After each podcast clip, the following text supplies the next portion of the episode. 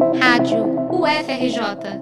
Informação e conhecimento, conhecimento, conhecimento.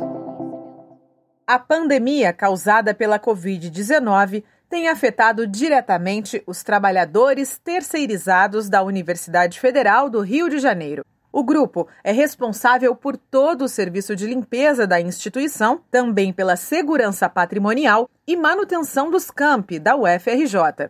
O problema é que parte desses profissionais está com salários atrasados ou foi demitida em função da quarentena.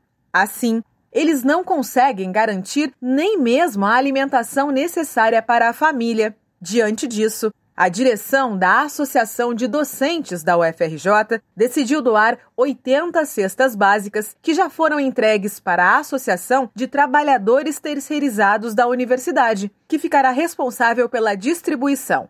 Entre os funcionários que serão beneficiados estão incluídos os profissionais que atuavam nos bandejões da UFRJ e que foram demitidos após a proibição de funcionamento de restaurantes em todo o Rio de Janeiro.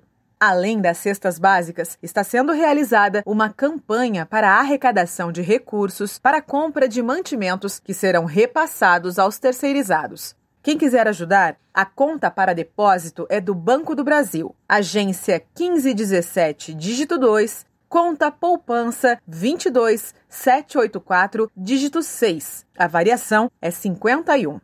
O responsável por essa arrecadação é o funcionário Robson de Carvalho, diretor da Atuferge.